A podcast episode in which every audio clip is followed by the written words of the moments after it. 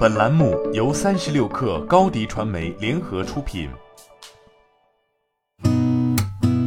八点一刻，听互联网圈的新鲜事儿。今天是二零二二年六月二十三号，星期四，早上好，我是金盛。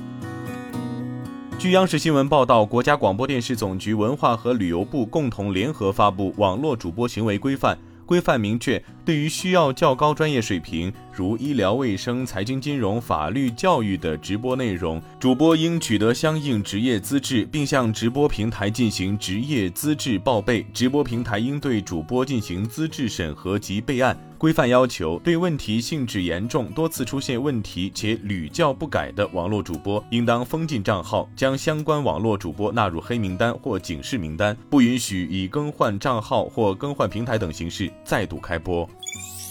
据济南市淮阴区人民法院官方微信消息，二零二二年六月二十二号，济南市淮阴区人民法院依法对被告人张国强制猥亵案一审公开宣判。以强制猥亵罪判处被告人张国有期徒刑一年六个月。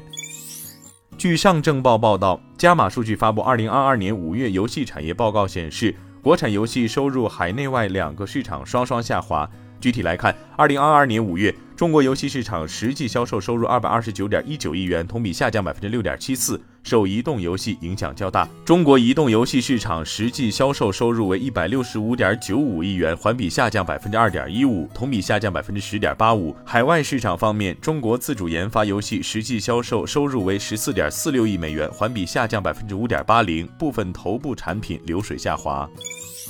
三十六氪获悉，自动驾驶企业小马智行宣布正式对客户交付基于 NVIDIA Drive Hyperion 计算架构及 Drive Orin 系统及芯片的自动驾驶域控制器 ADC 样品。该域控制器的大规模量产将于二零二二年第四季度正式开启。据了解，今年一月起，小马智行已开启基于该域控制器的自动驾驶路测。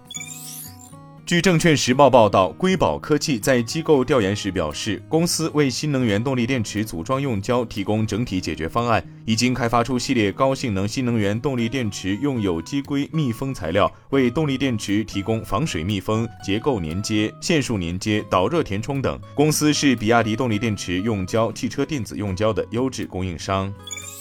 据报道，由于股价承压而被迫压缩开支，Netflix 将开展新一轮裁员，被裁员工将在本周末收到通知。目前还不清楚具体哪些部门会受到影响，但知情人士表示，此次裁员的规模与五月的裁员相似。Netflix 当时裁员一百五十名员工以及数十名合同工和临时工。该公司当时宣布裁员计划时就曾表示，二零二二年还会有几轮裁员。Netflix 的全球员工总数仍然维持在一点一万人左右。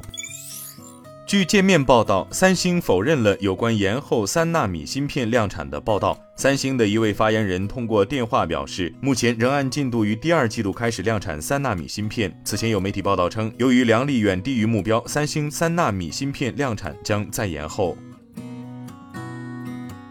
今天咱们就先聊到这儿，我是金盛八点一刻，咱们明天见。